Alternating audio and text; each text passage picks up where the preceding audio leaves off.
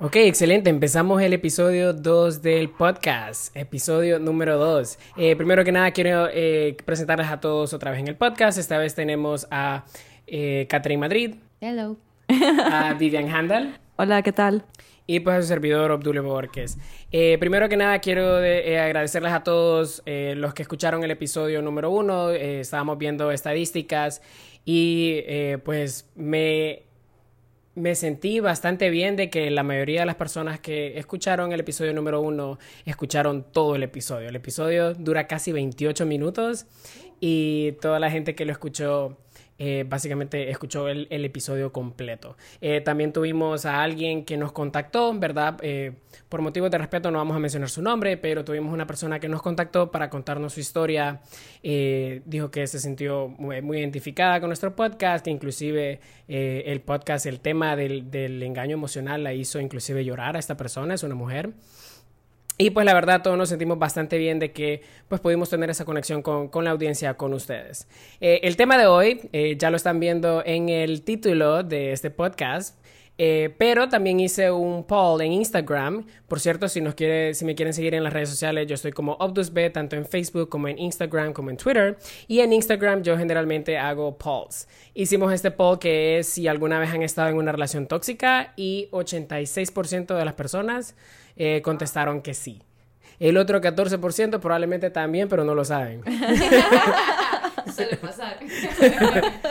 ok, perfecto. Entonces, eh, quiero empezar que hablemos de qué, qué pensamos nosotros acerca de qué es una relación tóxica. Por ejemplo, para mí, en lo personal, yo pienso que una relación tóxica es una relación, cualquier tipo de relación que vos tengas, ya sea de pareja o de, familia o de amistades, eh, que te impiden ser quien vos sos o que te someten a ser una persona eh, diferente a lo que vos tenés en tus propios ideales. In a nutshell, para mí eso es una relación tóxica. Catherine, ¿vos qué pensás? Estoy de acuerdo con quien aquí no estamos hablando no solo de tóxico de relación amorosa, sino también de que esto incluye amistades y que incluye familia, porque eso en sí son las relaciones, pues no, no nos vamos a enfocar solo de que que si mi pareja o no eh, es, tóxica o no. Eh, para mí lo que sí es eh, tóxico, una, si mi relación es tóxica o no, o cómo puedo yo saber, es de si hay maltrato. Maltrato tanto como físico o emocional. O sea. Ok, so para vos eh, una relación tóxica es donde hay un tipo de maltrato físico o emocional en la relación, ya sea pareja, amistades, familiares. Ok, perfecto. Vivian, ¿cuál sería tu, tu definición de una relación tóxica? Bueno, Obdus, la verdad que este tema a mí me encanta porque me siento muy, porque me interesa bastante. Como muchas personas alrededor del mundo, yo también estoy en una relación tóxica. Bueno, en realidad hay muchas. Y la verdad es que las relaciones tóxicas se tratan de relaciones que nos enganchan en una red de apoyo negativa, de que nos cuesta mucho salir. Es como un círculo vicioso. Cuando hablamos de relaciones tóxicas, lo primero que solemos pensar, como Catherine dijo, es que solo se trata de la pareja. Pero la verdad es que esta gestión emocional de pareja no solamente eso es tóxico, sino que también en realidad este tipo de relaciones sea en cualquier ámbito social, como familiar o de amistad. Perfecto. Eh, yo creo que, eh, por ejemplo, un ejemplo que yo tengo bastante claro eh, para mí de una relación tóxica es, y creo que me gusta cómo esto se conecta un poco con el primer episodio del podcast, ¿verdad? Pienso que también el ciclo de lo que estábamos hablando de, de cheating, de engañar, también eh, entra dentro de, lo que es una relación tóxica. Porque, por ejemplo, si tenés una pareja eh, infiel y vos seguís en ese tipo de relación, eh, a pesar de que vos no te sentís bien al respecto, eso puede convertir tu relación en algo tóxico, en algo destructivo para tu relación con esa persona. Em, perfecto. Que a mí me gustaría también como preguntarles si, por ejemplo, Catherine mencionó em, las relaciones tóxicas cuando hay un maltrato eh, físico y psicológico. Sin embargo, ¿qué más puede ser tóxico? ¿Hay alguna, ¿hay alguna reacción tóxica, creen ustedes, que sea, que no sea eh, verbal ni emocional, que sea algo más como que esté conectado a body language. Y esto es una, es una pregunta que yo tengo, ¿verdad? Eh, y solo quiero sus opiniones en eso. ¿Ustedes piensan que hay alguna manera de que una relación sea tóxica eh, y que se exprese mediante body language? Body language. Porque cuando yo te hablo de, de maltrato emocional, es de que, que haya humillación, por ejemplo. Las humi que tu pareja te empiece a humillar o que te empiece a denigrar para ¿Qué sería mí. que tu pareja te humille para vos? Hay como un desprecio. Entonces, al momento que hay un desprecio, no está el mismo, el mismo cariño, el mismo calor que, que solía haber antes. Entonces, la víctima, en este caso, la persona con la baja autoestima, tiende a hacer cosas que están fuera de lo que ella quiere por complacer a su pareja y lograr adquirir otra vez ese cariño. Entonces, creo que a lo que te referís por body language es como los besos, las caricias, la frialdad que eso, que las relaciones tóxicas conllevan. Claro, y el body language podría ser de desprecio también. Eh, por ejemplo, que eh, esta persona se sienta a la par mía y yo inmediatamente no quiero estar con ella y me siento eh, al otro lado, ¿verdad? Porque me siento incómodo teniendo a esa persona a la par o, o soy de, actúo de manera brusca eh, eh, con mi cuerpo con esta persona. A la Eh, defensiva o puedes sentir hasta asqueado de la persona. Claro, claro. Creo que, y esto lo vamos a abordar ya para el final del podcast, pero también quiero eh, decirle a la audiencia que al final queremos tocar básicamente la diferencia entre cuando algo se considera tóxico o cuando algo solo son como glimpses eh, de estrés, ¿verdad? De, de otro tipo de factores que pueden ser, que no necesariamente signifiquen eh, que estás en una relación tóxica, porque creo que es bien fácil para algunas personas cegarse y pensar que su relación no es tóxica, así como es muy fácil para una persona... eh, Entrar en paranoia. Correcto, entrar en paranoia y pensar que cualquier cosita que sucede en su relación, cualquier pelea que tienen, cualquier reacción que sucede, significa que su relación es tóxica. Eso lo vamos a tocar al final. Ok, Eh, me gustaría también que me dieran sus pensamientos en cómo identificamos eh, una relación tóxica. O inclusive, si les gustaría como que compartir una experiencia de cómo ustedes lo identificaron antes. eh, empecemos por ahí. Catherine, ¿cómo pensamos que identificamos esto? Bien. Vos primero. Bueno, una relación tóxica puede tener muchas máscaras, por lo que resulta en una dificultad para, para realmente identificarlas y más aún porque probablemente hemos estado viendo con este patrón toda nuestra vida. En, oca- en ocasiones, like, en muchos de los casos, tenemos creencias que son temporadas malas, como vos decís, o en las que ambos estamos como estresados, de mal humor, um, just caught up into work life, you know. Pero si, si situación, si la situación de malestar se mantiene en el tiempo, en bastante tiempo, creo que es conveniente por nuestra propia salud mental y física realmente preguntarnos a nosotros mismos si tenemos una relación tóxica. Ahora, para identificarlo, bueno, es kind of broad, pero para encontrar la respuesta a nuestro malestar es súper importante tomarnos un tiempo para meditar acerca de la relación que tenemos, ya sea con nuestros amigos, familia o en este caso nuestra pareja. Si, están, si se encuentran en la situación donde la relación, donde una o ambas partes sufren más que gozar, por el simple hecho de estar juntos porque no les gusta estar solos o porque les tiene- tienen miedo a afrontar la vida solos, probablemente estemos en una relación tóxica. Los miembros involucrados, en este caso la pareja, amigos, familia, de la relación se ven sometidos con, con un gran desgaste emocional con el objetivo de convencerse a ellos mismos que pueden continuar con la relación. Entonces, por lado empiezan los problemas de comunicación porque uno finge lo que no es o trata de no comunicar algo por miedo a, una confrontación, a un conflicto, porque la otra persona tiene la capacidad de cope with it. Entonces lo que pasa es que entramos a un autoengaño, porque estamos tratando de adaptar a la otra persona a, una, una expectativa bien irracional que tenemos sobre las relaciones. Entonces, en este, en este lado, lo que lo, lo vamos a hacer es que nos convencemos a nosotros mismos que si nos mostramos, si nos mostramos este malestar sobre ciertos aspectos que nos incomodan, vamos a lograr evitar cualquier confrontación. Que con el tiempo, este comportamiento aumenta lo que es la tensión y la ansiedad entre la pareja. ¿Qué es una expectaci- eh, expectation? Eh, Por ejemplo, si te pido que me narres tu futuro, ¿cómo te lo imaginas? Mi futuro. Eh, Quisieras una casa, ah, claro. quisieras O un mudarme, matrimonio, ajá. acomodarte, pero ¿qué pasa si no país. sucede? Ah. Entonces, Es una en- expectativa. entra, Ah, es una expectativa. Entra Creo que hemos de- hablado bastante, ¿verdad? De las expectations también. Sí. Entonces, esos mismos, esa misma visión que formas para tu vida, la formas para tus parejas. Entonces, creamos expectativas irracionales acerca de la pareja y probablemente la pareja no tenga esa personalidad o esos intereses. Entonces, estamos forzando a la pareja que se ajuste a tu personalidad o a tu visión, a tu, a tu A futuro. mis expectativas, por Exacto, así. sin aceptar la diferencia, porque es importante separar las diferencias. Pero del momento de que hay un choque de valores y la persona no te aprecia, no te trata bien, es como que tenés que evaluar si realmente es sano para vos, porque no puedes cambiar la pareja. Puedes cambiar tu actitud hacia la situación. Perfecto. Me gusta.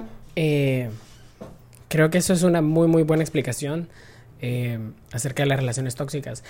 Pero tengo una pregunta. ¿Creen ustedes que en una relación tóxica siempre predomina como que una persona que está como, por decirlo así, causando la toxicidad en la relación? ¿O pueden estar las dos personas eh, siendo tóxicas? Una. Y la otra pregunta que tengo es... Uy, uy, espérate, una, una a la vez. Ok. Demasiada. Ok. ok, la primera. Empecemos por ahí. Eh, ¿Puede que sea solo una persona causando todo esto o puede que ambas partes estén causando la toxicidad? Pueden Yo ser creo- ambas partes. Uy, perdón. Eh, perdón. sí. Yo creo que ambas partes. Sí, yo también, yo opino igual que Katherine, ambas partes. Ambas partes. Pero si tuviéramos que, obviamente no tenemos las estadísticas para decir esto, pero si tuviéramos que adivinar, ¿piensan que es más probable que las dos partes están causando la toxicidad o piensan que es más probable que una de las personas eh, predomina eh, en este comportamiento?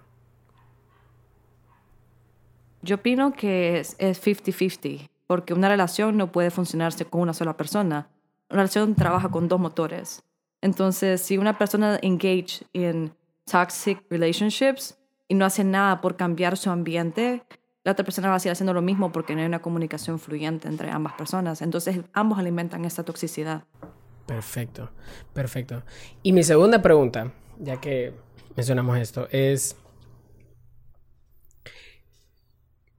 pienso yo que hay muchas personas que se sienten que cuando están en una relación tóxica, pienso que la mayoría de nosotros no estamos como que oblivious eh, a eso. Siento que muy allá al fondo todos sabemos que estamos en algo que no deberíamos, hay algo que no cuadra, hay algo que doesn't fit.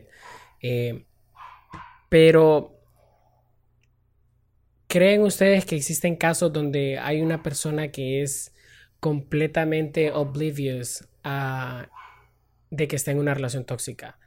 Por ejemplo, de que vos estés con una pareja de, de, de este de este estilo, ¿verdad? Que estás teniendo este tipo de relación y que vos no sepas el daño que te estás haciendo. O también de que vos seas la persona que está causando toda, toda esta toxicidad y que también no sepas que lo estás haciendo. Ese es uno más de los factores que llevan a, la- a las relaciones tóxicas. Hay varias. Um, creo que ese tema es perfecto ya para cuando entremos a lo que es break the cycle, porque es parte de improving your self-awareness y saber qué factores de tu vida emocional te están afectando hacerte enganchando en esa relación. No sé, la verdad, porque, mm, digamos, a mí me pasó, yo soy, creo que todos hemos estado involucrados en relaciones tóxicas, Eh, me pasó de que en el momento vos no te das cuenta que estás en una relación tóxica, pero llega un punto donde, donde vos te sentís con esa incomodidad. Yo, al menos en mi caso, yo sentí esa incomodidad y empecé, empecé a comunicárselo a mi pareja. Eh, y esta persona estaba cegada y seguía con, con esas exigencias, con esas posesiones, siendo más posesivo. ¿Crees vos que esta persona estaba como en denial de lo que estaba sucediendo? Yo creo de que, no sé si él estaba en denial, yo creo de que él era así como pensaba. No sé si era algo patológico, la verdad, no sé.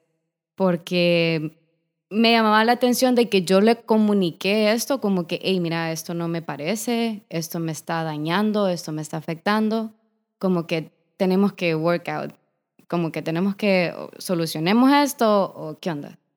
Entonces esa persona mm, no cambió y de hecho se puso más tóxica la relación. Ya ahí hay una incomodidad, pienso yo, eh, lo cual obviamente ya no sé con esa persona por lo mismo. Em, pero yo creo que en ese punto, pues, ahí, en ese punto, que lo que estaba diciendo Vivian, lo de self-awareness, creo que en ese punto yo me di cuenta de que había algo malo. Traté de comunicárselo a mi pareja, mi pareja no, no lo captó, no, ajá, no lo captó, no sé, y fue peor, la verdad. En mi caso fue, fue algo diferente, porque en mi caso yo no tuve esa etapa de no sé que estoy en una relación tóxica. En mi caso fue más como denial, pienso yo. En mi caso yo sí sabía que algo estaba mal, yo sí sabía que algo no estaba bien, yo sí sabía de que esto que estaba viviendo no era algo que debía de estar viviendo. Siempre lo supe. Pero siempre sentía como que era algo que debía arreglar, siempre sentía que, que era algo que que, correcto, que yo era Superman y que yo tenía que arreglar esa relación y que yo podía arreglar todo lo que estaba sucediendo porque el amor todo lo puede y, y rainbows and butterflies eh, en la historia. Em, el problema que yo, el problema más grande que yo tenía en este entonces era más que todo mi problema de comunicación con esta persona, porque yo sentía de que... ¿Sentías o pensabas? Uy. Yo pensaba. Muy bien, muy bien. yo pensaba que, que, esta persona jamás iba a entender lo que le estaba, lo que estaba sucediendo. Yo sentía que si yo comunicaba esto, eh, sencillamente esta persona no me iba a entender e íbamos a terminar peleando. Entonces yo siempre trataba de arreglar las cosas solo, ¿verdad? Yo sentía de que yo era la persona que tenía que eh, arreglar la relación. Yo era la persona que tenía que hacer todo on my own, eh, sin involucrar a la otra persona, porque pensaba que la otra persona no era capaz eh, de ayudarme en esta etapa. Esa es una. Y la otra, que es la razón por la que, y aquí vamos a, switch gears, a breaking the, breaking the cycle, es de que la, la razón por la que yo siempre sentí que I wouldn't break the cycle es por yo, si tuviera como que ser crítico de mí mismo, creo que el mejor diagnóstico que yo daría en mí es como un, creo que es un apego emocional, creo que era como un fear eh, de estar solo, creo que era un fear de, de perder a una persona que amas, ¿verdad? De ese, esas ganas como de que, que el amor regrese a pesar de que tal vez ya se ha ido. Lo que nos lleva al siguiente punto. Entonces, en, eso la historia, pues, mi historia fue eh, un poco diferente. Eh, pero ¿cómo quebramos este ciclo? ¿Verdad? Creo que esa es la pregunta más grande. ¿Por qué es tan difícil quebrar este ciclo? ¿Por qué no, se nos, cuesta tanto? Y yo, eh, en mi opinión personal, para mí tiene que ver bastante con, con nuestros miedos eh, en lo personal. No sé si para otras personas es diferente, pero para mí siempre hay un miedo de algo que te hace no querer quebrar este ciclo, que te hace querer eh, arreglarlo a toda costa, eh, aun cuando ya has intentado y ves que no, que no funciona. Eh, pienso que siempre hay un miedo, miedo a estar solo, miedo a, a no ser amado, miedo a no conocer a alguien más, miedo a de que sencillamente sos vos la razón por la que tu relación fracasó. Y no querés sentirte como que vos sos la persona que, que fallaste en este tipo de relación. Em, miedo, miedo, miedo, miedo, para mí es la razón por la que no eh, terminamos el ciclo. Yo eso te iba a comentar, la verdad, de que yo pienso de que es por el miedo al fracaso. Al menos si yo lo pudiera simplificar, simplificar en una palabra, pienso yo que sería miedo al fracaso. Porque es algo de que no se sabe si has estado por mucho tiempo con esta persona, eh, y has tenido este attachment con esta persona y, el día, ese detachment es el que te, te puede costar y sentir de que si no estás intentándolo, que si no estás haciendo, dando tu 100 en la relación, es como estoy fracasando como, como pareja o como persona. La verdad es que es bien difícil romper el patrón y poder continuar con una vida funcional que te permita como ser feliz solo que me gustaría como hablar de las diferentes razones por las cuales uh, we engage in toxic relationships y después me gustaría como introducir how to break the cycle para poder entenderlo. Entonces, para mí la primera razón es una baja autoestima. like all the way, porque viene de inside out. Um, se considera baja autoestima porque nuestras creencias están basadas en algo que no somos merecedores de algo mejor, que no podemos considerar una persona que nos quiere igual.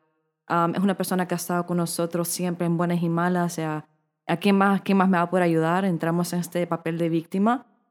Otra consecuencia de una baja autoestima es cuando tratamos de jugar el rol de Superman o Wonder Woman, así como historia de Obdulio y intentamos meternos en este rol de salvar a esa persona de sus malestares, que no sufra y nos convertimos en un padre y una madre, cuando no tenemos que jugar el, rol de padre y madre, sino que somos su pareja, somos una persona completa con otra persona completa, que you find him halfway.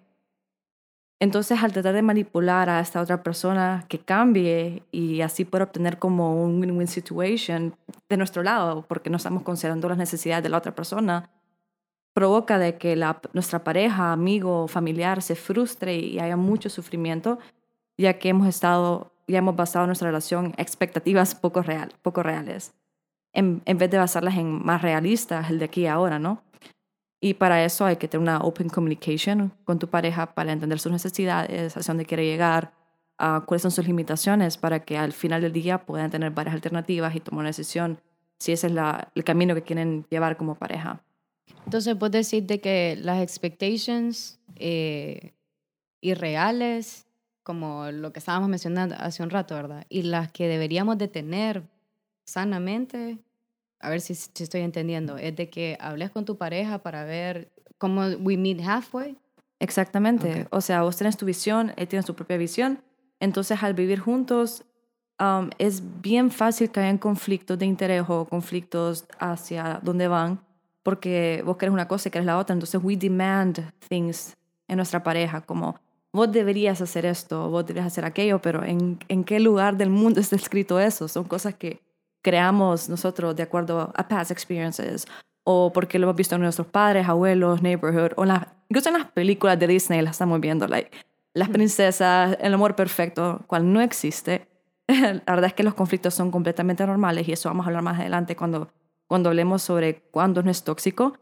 Pero por ahora me gustaría más que todo decirles que si ustedes se encuentran en esta situación de que tienen una baja autoestima, no están seguros de sus fortalezas, no tienen una red de apoyo muy, fuerte, tienen que encontrar una manera de poder comunicarlo, buscar una ayuda psicológica y resolver sus miedos, como lo está diciendo.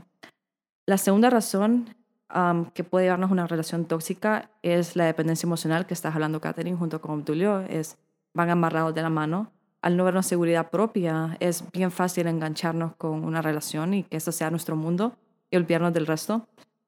nos aferramos tanto a la relación por suplir carencias afectivas de nuestro hogar, un vacío que hubo y tratamos de llenarlo con otra pareja.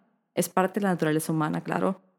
Al punto que dependemos que el otro nos dé lo que nosotros no, no pudimos gestionar como querernos a nosotros mismos, darnos la atención que necesitamos, comprarnos un ice cream. Si nos regalan una flor, pues construimos un solo jardín nosotras mismas, ¿verdad? y pues algunas características de la dependencia emocional, como estaba diciendo Obdulio, es, es miedo a quedarse solo y miedo a enfrentar la vida por sí solo. Esta segunda es básicamente cuando las personas se acomodan dentro de la relación por miedo a seguir adelante con su vida y abrir nuevos caminos están muy estancados en su zona de confort, entonces son como un parásito para la otra persona, porque dependen de ella para poder sentirse bien y poder tener lo que necesita, las comodidades que necesitan. Y pues, ¿a alguien más le gustaría mencionar algo más? Porque me gustaría entrar ya a lo que es el break the cycle. yo, lo único que creo que, comentario que yo tengo de todo esto es de que eh, la diferencia de la expectativa y las acciones es de que para mí en lo personal es de que la expectativa es de que eh, vos esperes que una persona cambie, vos esperes que ciertas cosas sucedan. Y las acciones es lo que vos haces al respecto de lo que está sucediendo. Entonces, por ejemplo, vos te, te, te encontrás en esta situación. Eh, la acción que vos tenés que hacer es hablar con esta persona, ver qué, qué es lo que va a suceder y eso no es una expectativa, ¿verdad? Esperar, eh, querer resolver algo para mí es más una acción que una expectativa. Se llama comunicación asertiva. Compré el libro, de Vivian Handa en comunicación asertiva. En las parejas. Sí, o sea, eso, eso es una acción. Em, la expectativa sería vos esperar que la otra persona, que, que, la, que la conversación eh, 100% va a salir bien. O sea, eso ya no es una expectativa. De esa conversación es que vos sacás eh, qué es lo que sucede. Eh, llegan a un acuerdo, no llegan a un acuerdo y terminan, eh, tienen que terminar la relación, o llegan a un acuerdo y you figure out the next steps in your relationships. Um, ahí es donde vos cortás la expectativa. Las acciones son algo que siempre tenés que tener para vos sentirte cómodo cuando vos te incomoda algo, pero la expectativa tenés que borrarla con la siguiente acción que tenés que hacer eh, de lo que acaba de suceder. Eh, Creo que más que todo calibrar tus expectativas, porque vos tenés tus tu visiones acerca de lo que te gustaría como tu pareja fuera y, y otra historia es cómo tu pareja realmente es. Entonces es básicamente hablar con ella, conocerse un poquito más, abrirse mutuamente, comunicar lo que uno piensa, siente acerca de las acciones, la manera, los hábitos, los rituales de la pareja. Si tu pareja es un bajista, como en mi caso, es como llegar a ese, acuerdo como que, bueno, si vas, a si vas a estar dormida, ponete los audífonos porque me molesta el ruido, cosas así, ¿verdad? y si no hay esa comunicación, básicamente vas acumulando, vas reprimiendo tus emociones al momento que volvés a escuchar a tu novio tocando el bajo a las 12 de la noche, explotás y, y hay un conflicto. La comunicación asertiva permite que you anticipate events, porque sería un acuerdo común, especialmente si ya están viviendo juntos. Ya esa es otra historia. Eso es un topic para otro podcast. Para otro podcast, definitivamente. Ok, pasemos entonces a How to Break the Cycle. ¿Cómo terminamos este tipo de relaciones? ¿Cuál es el step one? Si yo tuviera que adivinar, eh, creo que todos los problemas de relaciones, todos los problemas psicológicos empiezan con self-awareness. Eh, eso es algo que yo tengo bien marcado, tal vez no todos, pero yo pienso que la mayoría empiezan con self-awareness. Aceptar de que estás en este tipo de relación, aceptar de que esto te está sucediendo. Y, y en lo segundo para mí, en lo personal, sería evaluar qué es lo que yo quiero. O sea, quiero arreglar esto, quiero platicarlo con mi pareja y ver si es algo que podemos arreglar o sencillamente es algo que no quiero arreglar. He, he decidido de que es mejor move on eh, from this relationship, creo que ese sería step 2 para mí. Figure out what is it that I want to do next. Va, no tengan miedo. bueno. Catherine pasa. bueno, la verdad es que no es sencillo romper con este patrón um, porque hay mucho baggage que te arrastra. Um, sin embargo, el primer paso es reconocer que estamos en una relación tóxica. Es con... Yo, yo, tengo que estudiar psicología, y eso conlleva bastante meditación, self-awareness, quererte aprender a quererte a vos mismo, porque en muchos de los casos vivimos, lastimosamente, hay personas que viven en ambientes, ambientes familiares, iba a decir laborales, pero puede pasar también, en ambientes familiares bien tóxicos, entonces literalmente creces en ese ambiente y para vos es completamente normal esa relación. No hay nada de malo. Es como que está bien que me sienta, que me a sentir culpable, es normal que me manipulen, es normal que sea pasiva, porque eso siempre lo has vivido de esa forma. Entonces conlleva un poco de educación en buscar apoyo, en buscar ayuda otras percepciones que te ayuden a realmente darte cuenta de que ese sufrimiento no te trae nada positivo en tu vida, que más bien de hacerte crecer es holding you back. Dígame. De hecho, sí, al menos en mi experiencia, lo que me ayudó fue hablarlo. No, obviamente ya eh, terminó la relación eh, por ser tóxica, por ser posesiva, por ser manipulador. Eh, tuve que hablar de esto. Como decías, tal vez estás acostumbrado a ese ambiente, ¿verdad? Estás acostumbrado a ese ambiente familiar o algo que vos pensabas de que era normal y te das cuenta, al menos cuando yo lo hablé con otra persona y me identifiqué, y yo dije, eh, ok, no, yo, no puedo aceptar, no puedo aceptar esto, de verdad me está haciendo muchísimo daño, tengo que salir de esta situación. Eh, tuve que hablarlo con otra persona, con un poquito más de experiencia, eh, para que me dijera como que eso no es normal, o como, hey, está bien que si te sientas así ahorita, eso es algo que va, te va a llevar tiempo, qué sé yo. Agregando lo que vos decías, al menos esa fue mi experiencia. Tuve que decir yo a mí misma como, hey, no quiero esto para mi vida, porque me está haciendo daño. Me alegra mucho que lo has platicado. Hay, hay un montón de personas que deciden callar porque reprimen sus emociones. Les han enseñado a reprimir, a no, a no mostrar sus emociones. Especialmente aquí en, en Honduras. Y es algo que siempre voy a discutir.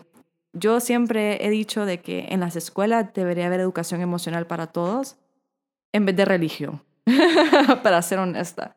La religión depende de tu familia, de tu upbringing.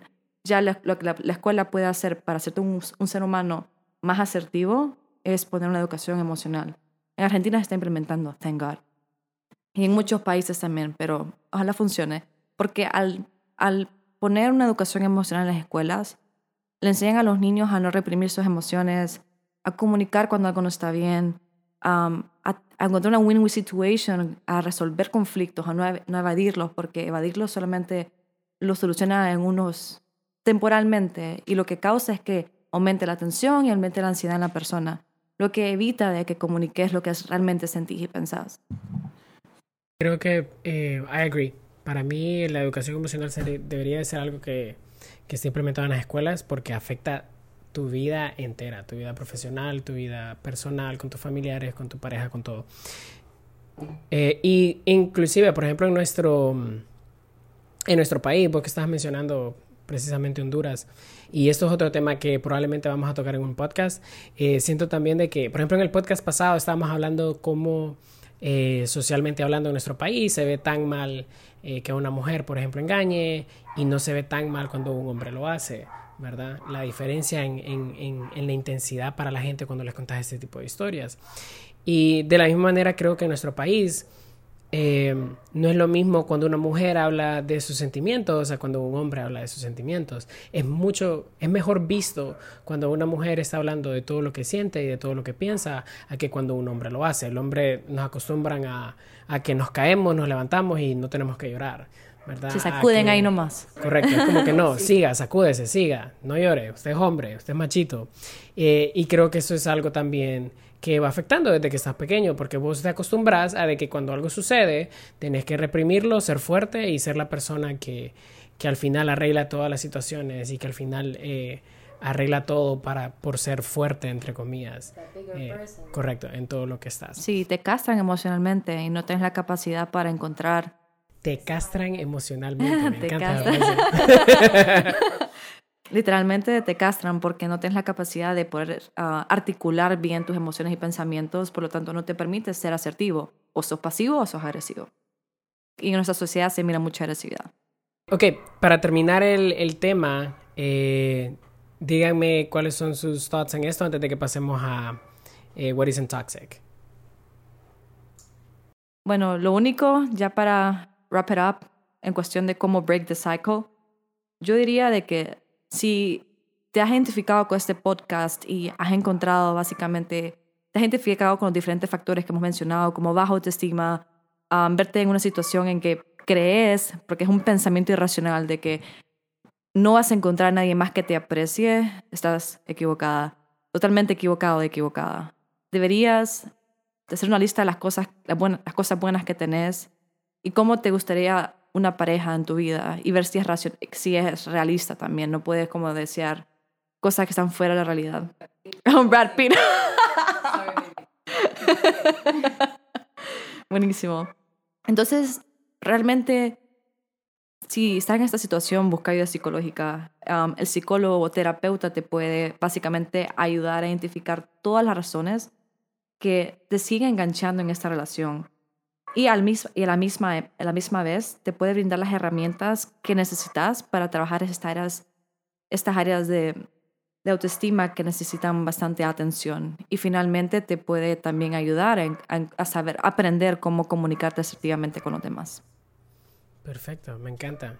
Creo que ese es también, again, bien acertado, como es típico de Vivian. Eh, ok, eh, para, para, ya para terminar. Eh, para toda nuestra audiencia que está en paranoia ahorita diciendo, eh, oh my god, todas las relaciones que he tenido han sido tóxicas, etcétera, etcétera, etcétera. Eh, ¿Cuál es la línea? ¿Dónde podemos nosotros como tener un norte de decir, ok, esto no es tóxico, esto es una eventualidad, esto es algo momentáneo?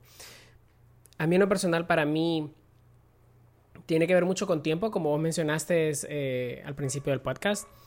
Eh, es que si es algo que sucedió ahorita, este mes, por ejemplo, esta semana, es muy probable que hay otro trigger. Es muy probable que sea debido a estrés, es probable que sea debido eh, a algo que te está sucediendo en el trabajo, ¿verdad? Puede que hayan otros factores externos que te están siendo, eh, que te están ayudando a ser una persona diferente durante esa semana.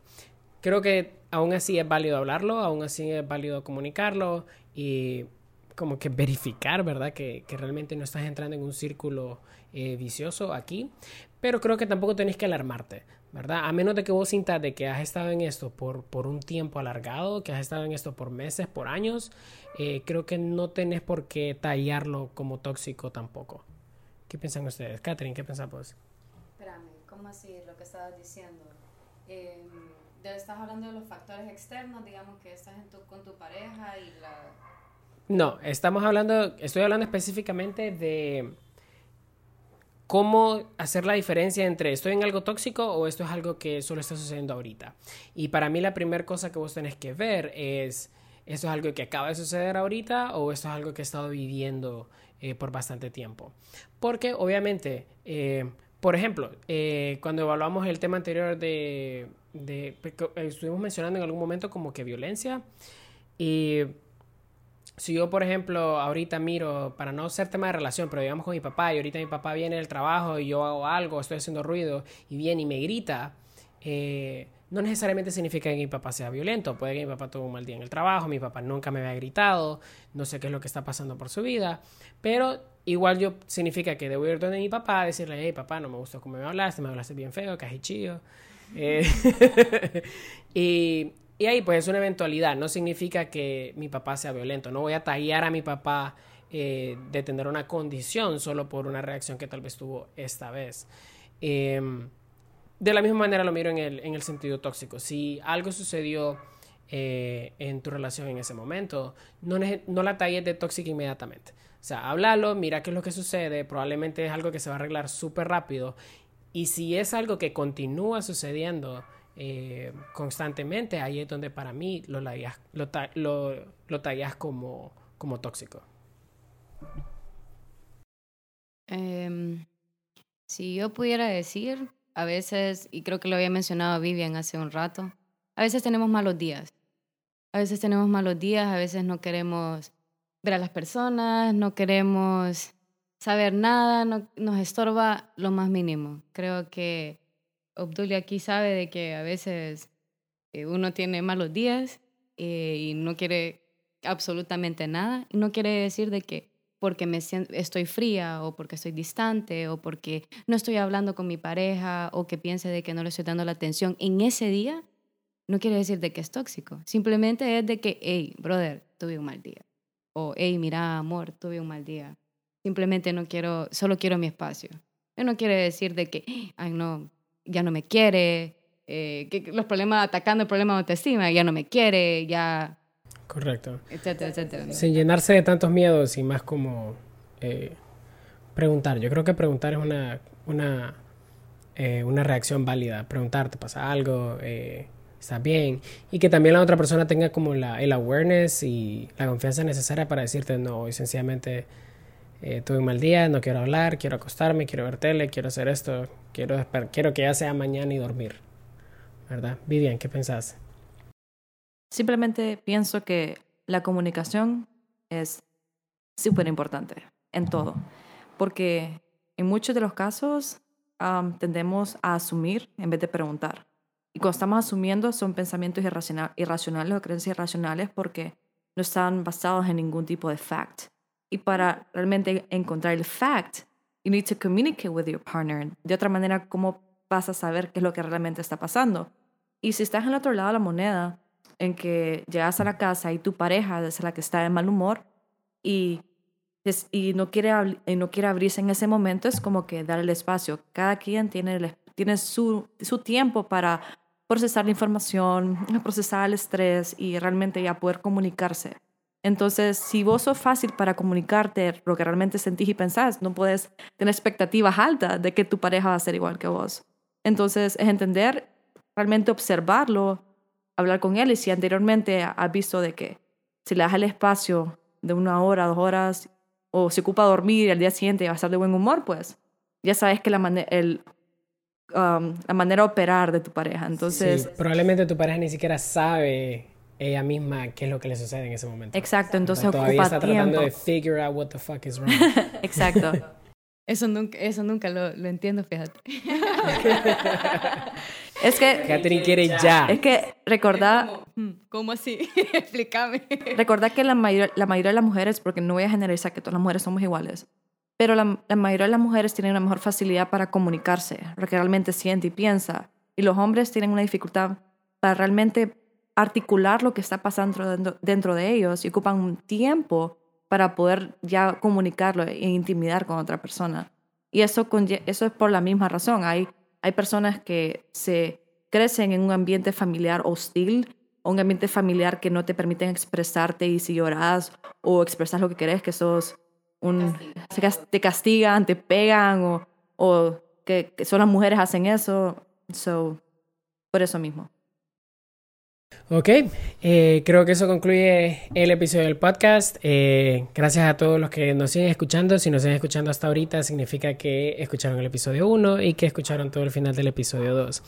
Eh, nuevamente recordarles de que pueden seguir en las redes sociales, ObdusB en Twitter, Facebook, Instagram. Gracias a Katherine, gracias a Vivian por todos esos comentarios y nos vemos en el siguiente episodio.